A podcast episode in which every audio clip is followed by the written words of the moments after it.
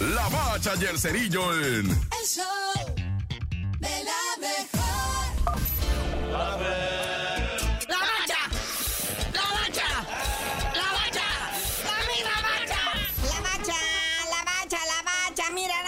Que tenemos. UEFA Champions League con una serie de resultados rompe quiniela. Así es, jornada 4 de 6 de la Champions League. La bendita Champions, el mejor fútbol del mundo. Esta jornada 4 ya dejó el primer calificado a los octavos de final, va. Pero bueno, resultados de ayer. El Borussia Dortmund 2-0 al Newcastle. El Barça cae entre el Shakhtar, un gol a cero. La Lazio también le gana 1-0 al Feyenoord. Con todo el Chaquito Jiménez, pues no que era el crack. Ya lleva 286 minutos sin meter gol. O sea, el equivalente a tres partidos y todavía nos dan 14 minutos de cambio.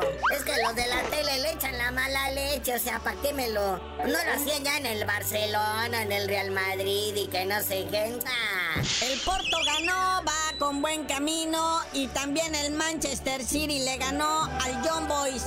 Y ahí se distinguió el mismísimo Haaland. Sí, es Erling Haaland, doblete, ¿verdad? Al minuto 23 anota de penal y luego al 51. Y el campeón de la Champions, el Manchester City, ya es el primer equipo calificado a los octavos de final y apenas es la jornada 4. El Milan le gana 2-1 al PSG. Y eso que el PSG traía a Mbappé, a Dembélé, a Kumbembe, a Timbembe. Y así no pudo. El Atlético Madrid le clavó 6-0 al Celtic. Y pues hay partidos hoy, ¿verdad? Los que destacan la Real Sociedad de nuestro principito Andresito Guardado. A ver cómo le va. El Manchester United contra el Copenhagen. El Napoli contra el FC Unión Berlín. El Inter de Milán contra el Salzburg. El Arsenal contra el Sevilla. El PSV del Chucky Lozano enfrentando al Lens. Y ahí está también el Real Madrid enfrentando al Braga. A ver, atención, mucha atención, porque hay Liga MX. Es un complementario de la jornada 10 y bien interesante, porque el Monterrey, bueno, pudiera ganar y ponérsela difícil al Tigres. Y el Santos, que si llega a perder, bueno, hasta del fair play queda ya medio fuera.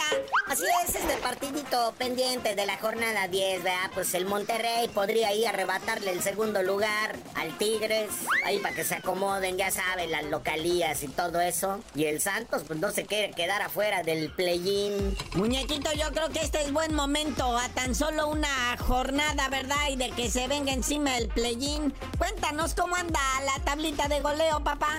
Y en la tabla de goleo, precisamente el Santos tiene dos futbolistas. Mucho gol, ¿va? En primerísimo lugar tenemos precisamente del Santos al Harold Preciado. El Ángel Sepúlveda del Cruz Azul con nueve. Pero pues no solo el Ángel Sepúlveda, ¿verdad? también el André Pierre Guignac con nueve. Cocolizo González del Tijuana con nueve. Memo Martínez del Puebla con nueve. Y eso que Guiñac a lo mejor está en duda para el partido de la fecha 17. Salió muy lastimado en el último juego. Ya está grande el señor, pues. Carnalito, ya vámonos, porque pues mira, nada más, ya es bien tarde, esto urge y tú no sabías de decir por qué te dicen el cerillo. Ya nada más que pase este del Monterrey Santos y ya mañana haga yo mis cuentas para saber cómo va a quedar el fair play y la liguilla, les digo.